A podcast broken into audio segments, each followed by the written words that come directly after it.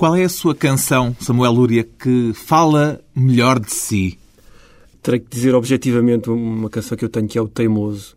É verdade que a teimosia é uma coisa geracional e não é, porque quase todas as gerações reclamam para si a teimosia. Mas esta fala do meu lado musical explicitamente e a teimosia ao ponto de eu dizer que não sou do prog rock, mas qualquer dia hei de fazer discos de prog rock e continuar a dizer que não sou. Eu nunca fui do prog rock. Eu já nasci depois do prec. Tarde demais para protopunk. Branco demais para ser do rap. Eu nunca fui do prog rock. Sou neo-retro redneck. Nasci num antro só de entes. Já nem sei carregar num rec. Teimoso que nem um moleque. Teimoso que nem um moleque. Teimoso que nem um moleque. Teimoso que nem um moleque. Teimoso que nem um moleque. Teimoso que nem um moleque.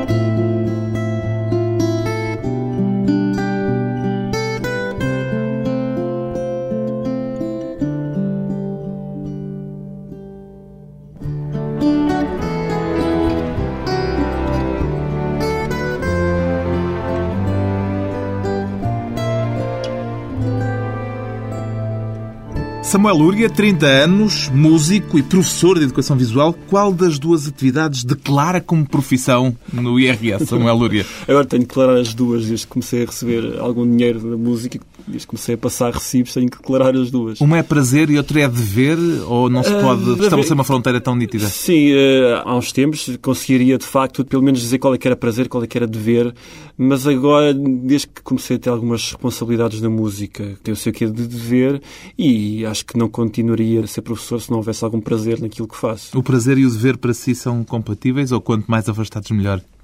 São compatíveis. Eh, eh, Pergunto isto porque costuma dizer que é preguiçoso, por Sim, exemplo. Sim, sou, sou. Isso é verdade que sou. Mas, por outro lado, também cresci numa cultura em que as coisas devem ser feitas, e, e quando digo uma cultura, não falo propriamente de uma cultura generalizada, mas falo da cultura específica em que eu cresci. Em tom dela. Em tom dela, exatamente. Em que as coisas devem ser feitas por convicção, mesmo quando são coisas que dão imediatamente prazer.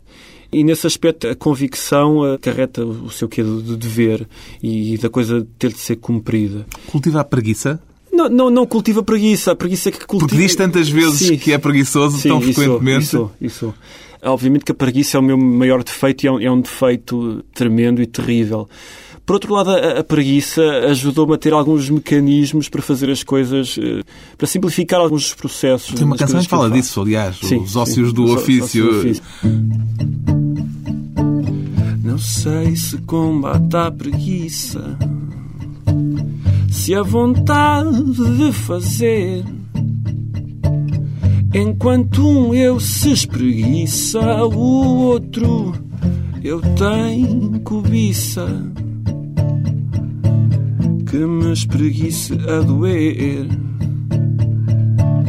Não sei se combate a preguiça, se a vontade de fazer.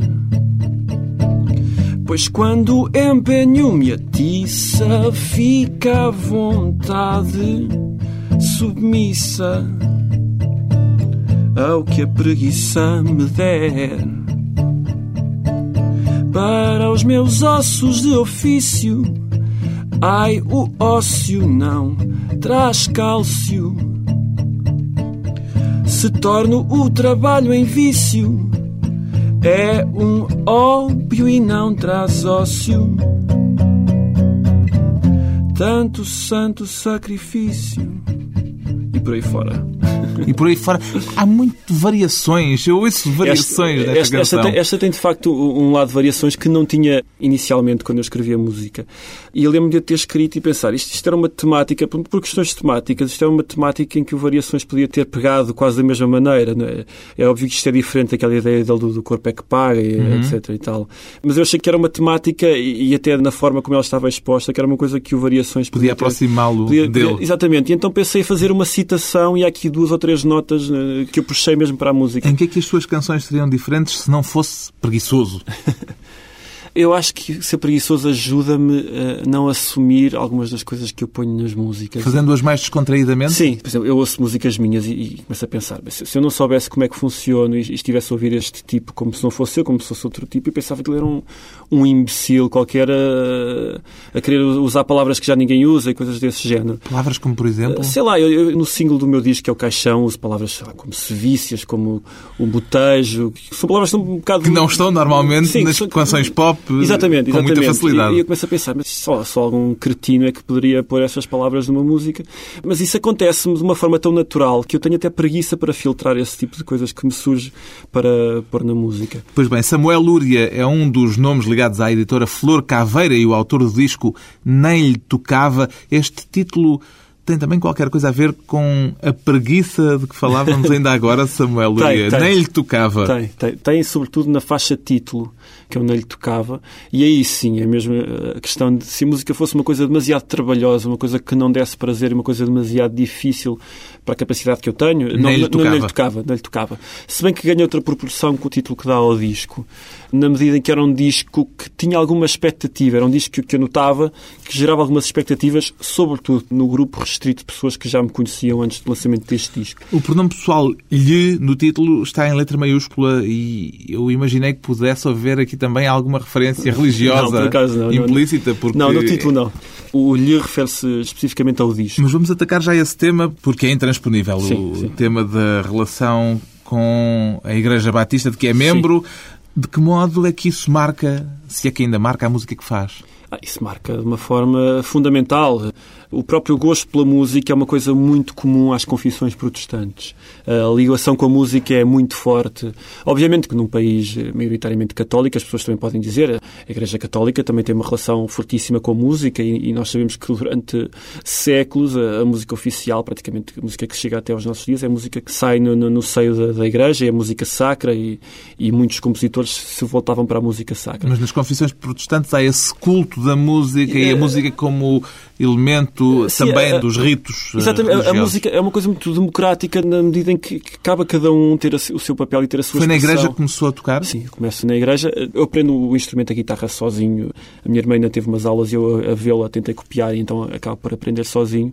Mas, mas para tocar nos serviços religiosos? Não, não necessariamente, necessariamente, mas acabo as minhas primeiras experiências a tocar para pessoas e a ter à vontade a, a, tocar para pessoas e a falar com pessoas, isso obviamente que nasce no seio da igreja.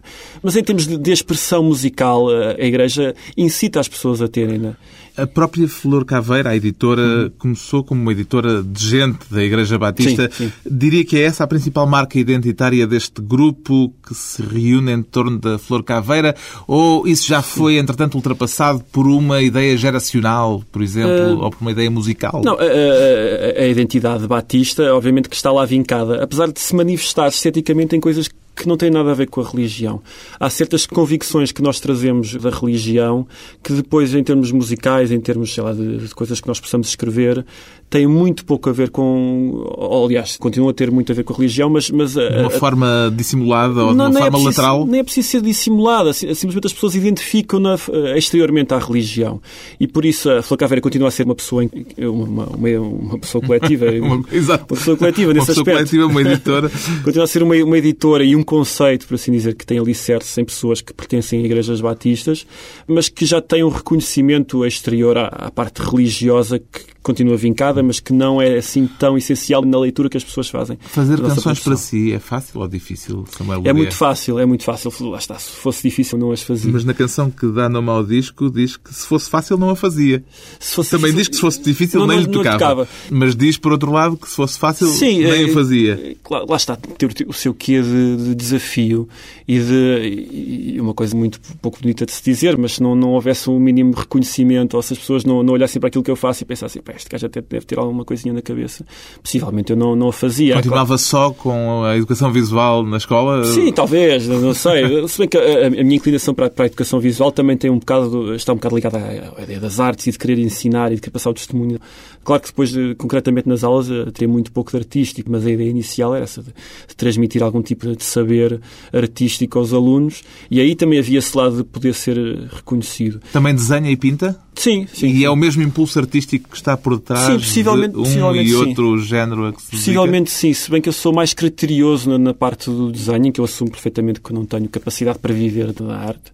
E da música, acho que é um, é um tipo de expressão que pode estar muito mais próximo do homem comum e acho que é muito mais aceitável a produção rápida e a produção imediata que uma pessoa faz do que a produção artística em termos de, estou a pensar, plástica das, das belas artes, por assim dizer. Uhum. Fico um bocado eh, com as entranhas retorcidas quando vejo, sei lá, qualquer apresentador de televisão lembrar-se de fazer uma, uma exposição de pintura, mas se eles decidissem fazer um disco... Já gravar, achava mais natural, mais já achava, Exatamente, pop. exatamente. Já achava mais aceitável e até se calhar achava mais graça. Quer dar-nos um bocadinho dessa faixa, título desse essa canção okay, que okay. dá nome ao disco. Vamos então.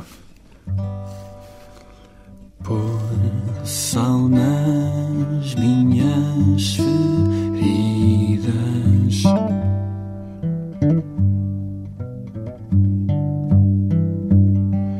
E agora. Posso voltar ao início? Uhum. E agora dos meus votos. Isso.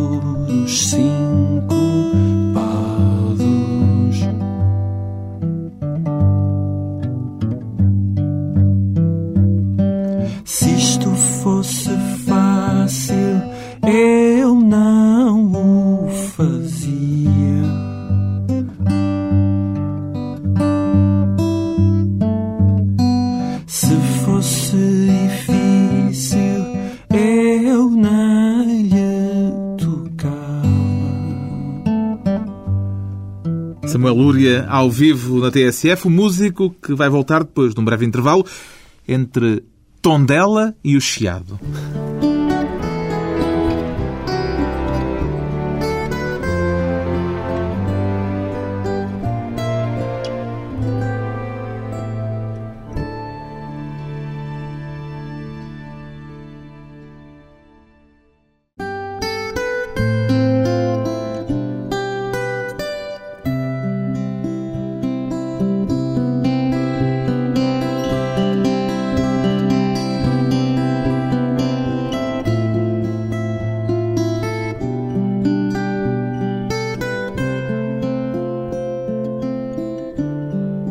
De regresso à conversa com o músico Samuel Lúria, um dos nomes da editora Flor Caveira, sempre escreveu as suas canções em português, Samuel Lúria? Uh, tenho que, que Há aí uma hesitação. Tenho confessar o pecado, mas era um pecado muito normal. O pecado original. Para quem foi adolescente nos anos 90, é, era mais do que natural ter bandas a escrever em, em inglês. Ou seja, um pecado pouco original. Sim, muito, muito pouco original. Aí está, exatamente. Não é um pecado original. E, nos últimos 20 anos, a língua inglesa foi dominante na pop sim, portuguesa. Sim. Tem alguma explicação para isso?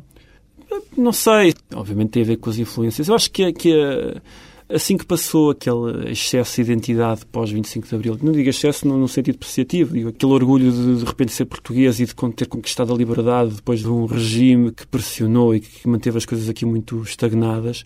Eu acho que assim que isso passou, e eu, eu identifico isso no final dos anos 80, início dos anos 90, acho que a geração que não entendeu essa resistência, até a própria resistência musical, que conseguiu, apesar de tudo, ter alguma manifestação popular, acho que Virou-se para fora. Claro que tem esse lado de se virar para fora, claro que tem o lado das influências, claro que tem o lado das modas, tudo isso que de repente quase que conquistaram o país. Por outro lado, acho que de repente as pessoas optaram pelo inglês por ser uma língua que não compromete, em que uma pessoa pode falar de tudo sem se estar propriamente a comprometer. O português nisso é uma língua muito. Os avós não percebem pesada. o que é que se está a dizer, exemplo, portanto, pode-se fazer mais avarias que em exato, português exato. provavelmente acho, acho que, acabam que... por eh, ofender a tia. Sim, sim, exato. Acho que no, o inglês acho que permite às pessoas não se identificarem com aquilo que estão a dizer e passarem impunes por esse discurso com o qual não se estão a identificar. E em que momento é que sentiu que, depois das experiências em inglês, deveria começar a escrever em português? As experiências a escrever em inglês, obviamente que foram numa altura em que, na adolescência, que tinha aquelas bandas de liceu, mas mesmo nessa altura já havia algum gozo em, em fazer as coisas em português para já por ser uma expressão mais natural, domino eu ou não o inglês, português continua a ser uma expressão mais natural. Por outro lado, pela maneira com que se conseguia escrever, e isto também é uma fase muito má, em que se conseguia escrever, eh, ou tentar escrever músicas com algum cariz humorístico, e então, eh, de repente, as bandas eh, queriam fazer rock em português para as pessoas poderem rir das mensagens e das histórias. ainda a fazer um pouco isso? Sim. Há uma canção sua em que ofende, claramente, Sim, claro, quem claro, o ouve. Claro. Não me recordo como é que se chama Chama-se Fel. Fel exatamente. Os ouvintes possam eventualmente ser mais sensíveis, é melhor desligarem agora. Não sou eu que sou baladeiro, vocês é que têm mel nos ouvidos. Às vezes eu chego a dizer raca e vocês ouvem beijinhos queridos. Não sou contra paternalismos, mas deixem de amparar os murros, dizendo que são hi-fis. Vocês são tão surdos como burros. Vocês são tão surdos como burros. Vocês são tão surdos como burros. Mas não é aquela pessoa que está a ouvir, é, são os outros. Já lhe chamaram baladeiro e, pelos vistos, sim, não é boa ideia. Eu não, eu não tenho. Não, não, é claro que há também uma dose de autoironia quando eu faço claro. esta música. Até quando, quando eu incluo nos alinhamentos de, de, meter esta música entre duas baladas, tem a sua graça. É uma etiqueta em que se sente desconfortável, de qualquer não, maneira, sinto, essa de baladeiro alternativo, porque vinha sempre sim, o adjetivo sim, a acompanhar, não é? Não, não, não me sinto desconfortável de maneira nenhuma. Sinto-me um bocado desconfortável quando as pessoas não entendem o fel, lá está, que é o título da música, que pode estar por detrás de acordes mais uh, que parecem de mel. E de cantautor, gosta não, não, gosto do conceito, acho que a expressão não é, não é bonita. Foneticamente até não é bonita. Até parece que não vem do dicionário. É, é? isso, a contração dos dois termos não é bonita. É inevitável, no entanto, remeterem-no para esse universo porque há sim. muito de um imaginário musical dos sim. anos 60 nas sim, suas canções. Por exemplo, à volta de nomes como Bob Dylan, Neil Young, são Sim. influências assumidas e explícitas? São, são, são, completamente. Ainda que nem de um nem do outro, as minhas fases preferidas sejam as. Embora gosto muito tanto do, do Dylan, cantautor, na, na medida em que ele, cantor de protesto, é o mais exato chamar-lhe, desacompanhada de voz e guitarra. Acho que ele tem temas eh, brutais e inexcedíveis nessa altura. O Dylan também é difícil de dizer um período dele que eu aprecio menos, mas não é, não é o meu preferido.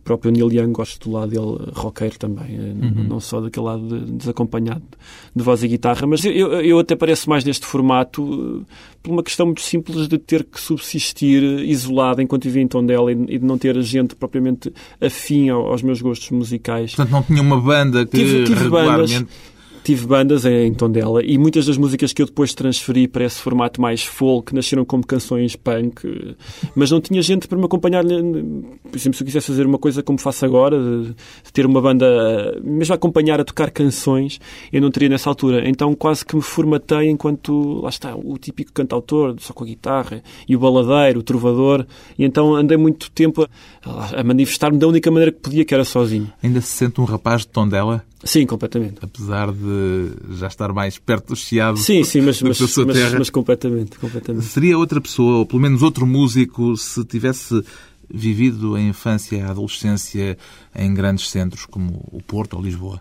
Sim, consegue fazer certeza, esse certeza que sim. sim exercício sim, de transposição. Completamente diferente. Para já, Tondela e a ambiência campestre, apesar de Tondela ser uma cidade e ser uma cidade em, que não me faltou nada, e digo isto em termos culturais, não fiquei privado de nada, apesar de ser uma cidade do interior, lá está, isso próprio ajudou a que Tondela criasse algum tipo de resistência para poder educar os seus concidadãos e havia gente com essa preocupação de fazer chegar a cultura a Tondela e apesar de eu nascer numa altura perfeitamente, lá está outra vez a palavra democratizada, em uhum. termos de cultura, pela televisão, pela rádio, mais tarde pela internet, que eu ainda apanhei internet na adolescência em Tondela.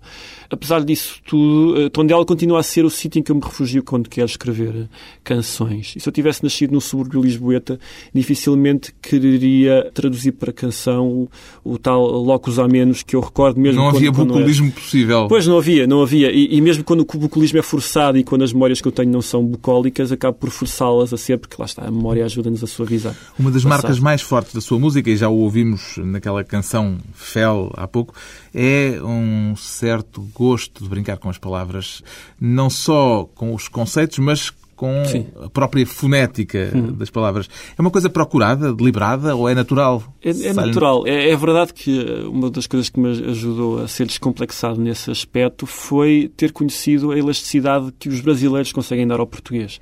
Às vezes há brasileiros... É uma boa escola. A música é, é uma escola nesse ótima. Sentido. É uma, nesse sentido, é, é, verdade que há, há, um lado brasileiro de destruição do português, por assim dizer, mas eu estou a falar de, dos consagrados brasileiros. E esses fazem um, um tipo de desconstrução e um, um tipo de a moldagem que eles dão à língua portuguesa é, é, muito importante. Nos próprios músicos portugueses que podem recolher essa descomplexidade em relação à, à língua e de poder uh, reformatá-la e poder refazê-la. E como é que lhe surgem esses jogos de palavras, normalmente, habitualmente? São coisas que Não, vai tomando nota no caderninho? Uh, acho que isso são mecanismos próprios da minha preguiça e do facto de eu ser muito distraído. O facto de eu ser uma pessoa muito distraída ajudou-me, mesmo estando distraído, a ver coisas que se estão a passar que eu subconscientemente vou registando. E então há, há, alguns automatismos quando eu estou a escrever músicas de coisas que me surgem, sobretudo as figuras de estilo, são coisas que me surgem com muita naturalidade. E às vezes até uma estrutura muito rígida da rima, o uso lá está, das figuras de estilo. A literação. A literação é, é, é, é uma das que, que, me sai mais uhum. naturalmente, mas até em termos de, do ritmo, da construção frásica e dos recursos estilísticos, são sempre coisas que me surgem com muita naturalidade. Por exemplo, eu, como é que lhe ocorreu associar a Barbarella e a Barbarrala? É, lá está, eu estava a pensar, a Barbarella e a Barbarrala fala de experiências, estou, estou aqui a, a conversar coisas em relação à música que eu acho que ainda não tinha feito, mas é uma música que fala sobretudo de, de episódios que se passaram durante a adolescência. Muitas das minhas músicas falam sobre isso, mas a, a Barbarella e a Barbarrala de uma maneira mais mais emocional, por assim dizer.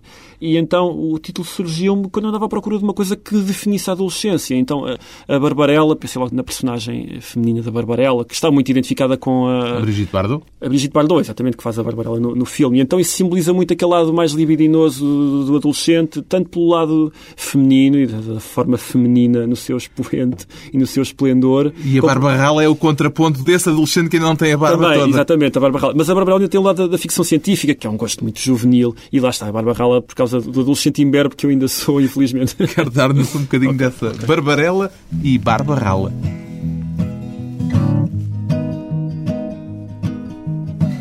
Teremos sempre Paris construído de raiz. Uhum.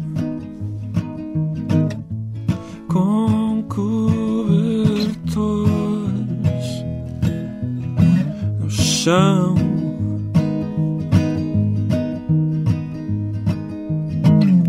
que o tempo não gangrene o nosso outono Cheyenne. Uhum. Retorno ao cemitério.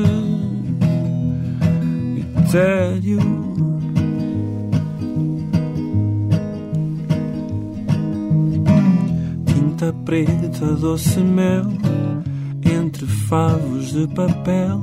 Uhum.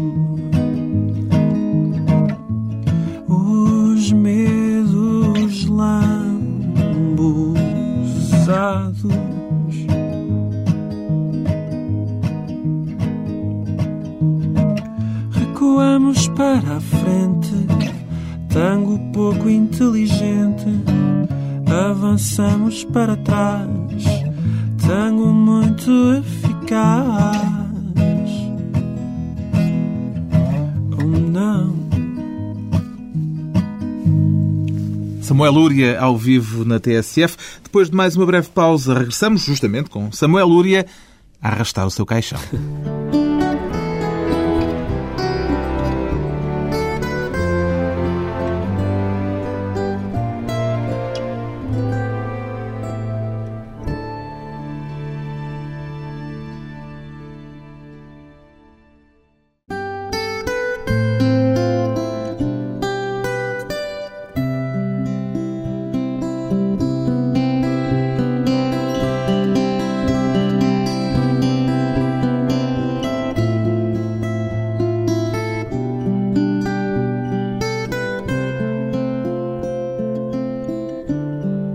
Convidado hoje para a conversa pessoal e transmissível, Samuel Lúria, que diz de si próprio: prefiro tudo o que é antigo. Tudo mesmo, Samuel Lúria? Não.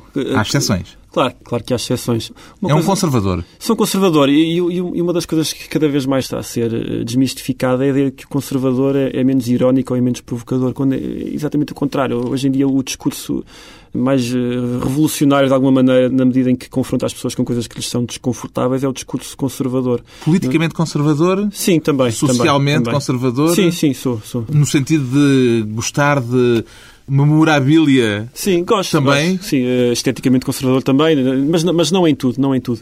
Lá está, esse conservadorismo hoje em dia tem um discurso mais mais inesperado, por assim dizer. Acha mais provocatório? Sim, é, é, é, de facto. É de facto hoje em dia uma que... pessoa da minha idade na música, por exemplo, estou a dar um exemplo, uma pessoa que faz música, grava discos, eh, que dá concertos, em tudo que é sítio assumir-se um conservador é muito mais, simbolicamente é mais estranho do que, do que um... Mas é por essa razão que é conservador? Não é, não é, mas ajuda-me ajuda-me a ter esse discurso provocatório, de dizer coisas, assumir coisas no, no seu lado preto, mesmo quando eu às vezes acredito em cinzentos. Ainda continua a usar aquela camisola em que escreveu se eu fosse americano seria republicano? Ela está um bocado desbotada, mas de vez em quando ainda uso para dormir. Acha Barack Obama um perigoso esquerdista, é isso? Quer dizer, o Barack Obama em Portugal até seria possivelmente um tipo conotado com a direita, por assim dizer, mas não era de facto o meu candidato nas últimas eleições americanas. Também já se definiu como um saudosista crónico e tem tudo a ver, mas Sim. com saudades de quê? Com saudades do passado.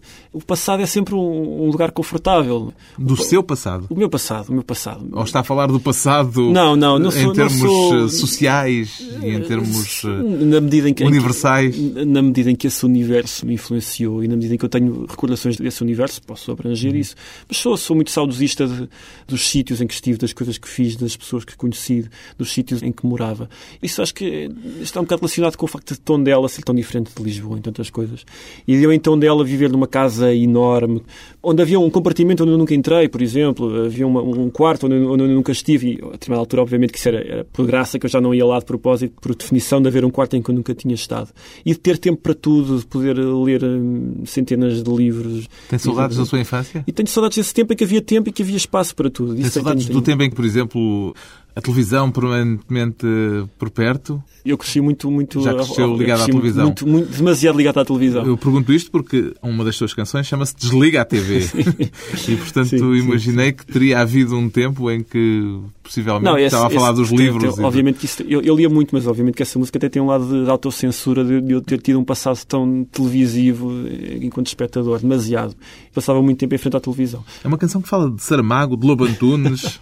sim, sim. Por provocação também. Não, quer dizer, eh, não sei. Essa música já tem muito tempo. Essa música eu fiz tinha 19, 18 anos, então é uma música já com alguns anos. E ainda, anos, ainda se lembra daquele verso em que diz que Saramago é bom, mas não traz a salvação? Sim, sim. É, é uma música mais.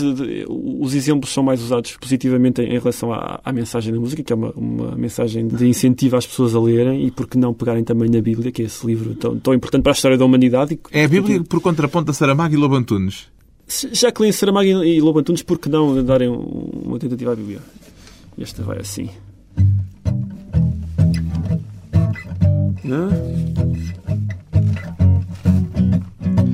Quem não lê é como quem não vê.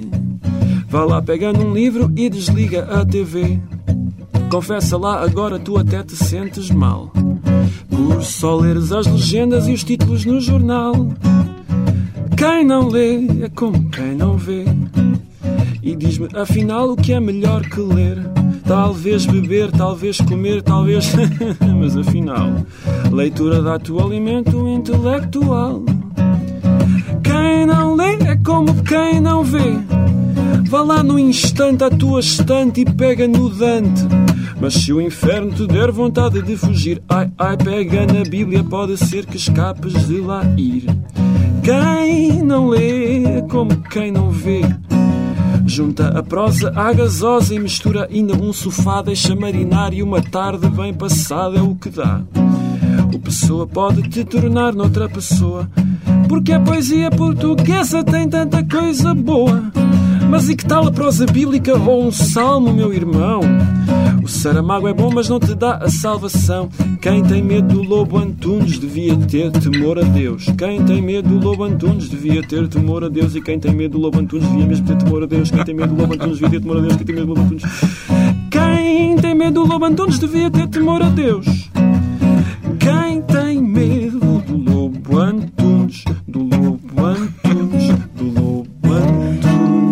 daquelas canções em que se juntam o sagrado e o profano. Exatamente. Porque é que diz que a saudade, que é um dos seus temas de eleição, é profundamente pecaminosa? Esta recusa em, vivermos na época em que estamos, esta exterioridade a nós próprios. É recusa mesmo? É, é uma recusa. Não Esta- gosta do tempo em que vive? Não, eu gosto, eu gosto, obviamente. Eu sou, sou um otimista. não se gosta. Não, é- é- é- acho que é uma sacralização do, do passado. E de, de repente o que acontecia no passado era bom. E isso às vezes ajuda-nos a ter uma noção muito distorcida de coisas que eram de facto más. Às vezes dou, dou por mim quase a, a suspirar, a pensar na Guerra Fria, que era tão gira, a Guerra Fria, a estética da Guerra Fria e, a- e e aquela coisa da, da Rússia, da- dos Estados Unidos e da ameaça nuclear, que obviamente continua a existir, mas que na altura tinha uma, uma proeminência cultural, por assim dizer. Estava em tudo o que se fazia na altura, em termos de filmes, de livros, de séries. E às vezes eu por mim a pensar, eram tão bons esses tempos, eram tão quentinhos esses tempos em que, em que havia a Guerra Fria. Como é que teve a visão para escrever? Eu falo de visão porque é muito visual aquela canção que é mais tocada do seu disco. Não arrastes o meu caixão. A parte visual é muito fácil de explicar. Eu retirei o conceito da música, retirei a simbologia da música, que eu falo de um western, eu gosto muito de, de westerns. Tirei de um western italiano, num spaghetti western, em que há um O personagem... bom, o mau e o vilão para aí, ou pelo menos Sim, é da mesma dessa família. Sim, sim, se bem que não é do Leone, é do Corbucci, e é um filme que é- penso que se chama Django, e então é um personagem que anda pelo deserto americano a arrastar o seu próprio caixão. E achei que aquilo era muito forte e que poderia usar aquilo como simbologia de outras coisas. Então, ah, por isso é que a Portanto, não, é muito, não teve de alucinar aquela imagem, foi qualquer coisa que Sim, viu no não, não cinema. foi nenhuma aparição ah, divina, foi uma coisa que... E- mas pensou no seu caixão em especial. Não, eu, eu, eu quando canto essa música estou até a assumir a voz de outras pessoas. É uma música que fala muito de, de pessoas falecidas que estão a ser eh, mal evocadas e evocadas em excesso e que não mereciam isso e que não viveram para ser evocadas desta maneira. Quer dar exemplos? Eh, Eu não queria especificar, até porque vou se calhar chatear muita gente que. Mas chatei. Não, é, é- é- acho que há demasiadas evocações de gente, sei lá. A citação da Amália existe nessa música e então é, é, é fácil de, de perceber. E acho que há, há quase um desenterrar eh, pornográfico. De, Um aproveitamento. Sim, há, há um desenterrar pornográfico de pessoas que já deviam estar a descansar no seu túmulo. E às vezes a, a melhor maneira de saudar a memória de uma pessoa não é, não é andar a pavonear-se com os ossos dela. Não arrastes o meu caixão que o macadama tornou-se infame. E a traição dificulta a tração. E é por isso que eu volto à poeira. Menos atroz o atrito à madeira. Das tábuas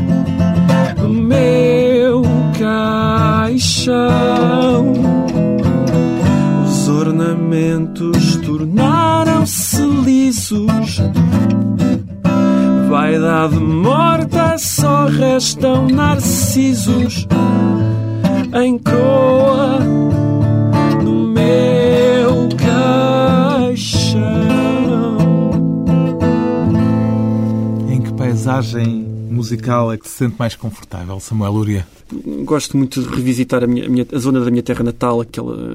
Mas isto é uma canção country, essa? É uma canção country, mas eh, eu, eu próprio às vezes quando simulo o, o meu passado beirão, não é simular, porque eu sou de facto um beirão e vivi 20 anos na, na beira alta, mas simulo um bocado as consequências que isso pode ter. Então gosto quase de me imaginar como o cowboy solitário ali no meio da planície ou dos vales, ali entre a Serra da Estrela e a Serra do, do Caramulo, quase de, de, fingir que vivia entre coiotes e lobos e, e cactos, quando de facto não vivi. Mas gosto dessa ideia de projetar a minha terra natal enquanto cenário de coisas que não têm propriamente a ver com, com o que é a natureza da, da minha terra, mas gosto de transformá-la e de moldá-la a esses gostos que eu tenho, nomeadamente, obviamente, as paisagens dos westerns, que são um género que eu gosto muito. Imagina-se a escrever um fado, por exemplo? Sim, sim. Eu, eu sou mau intérprete de fado, mas gosto muito de fado e então não... Portanto, não há portas que se lhe fechem não, em termos não, musicais.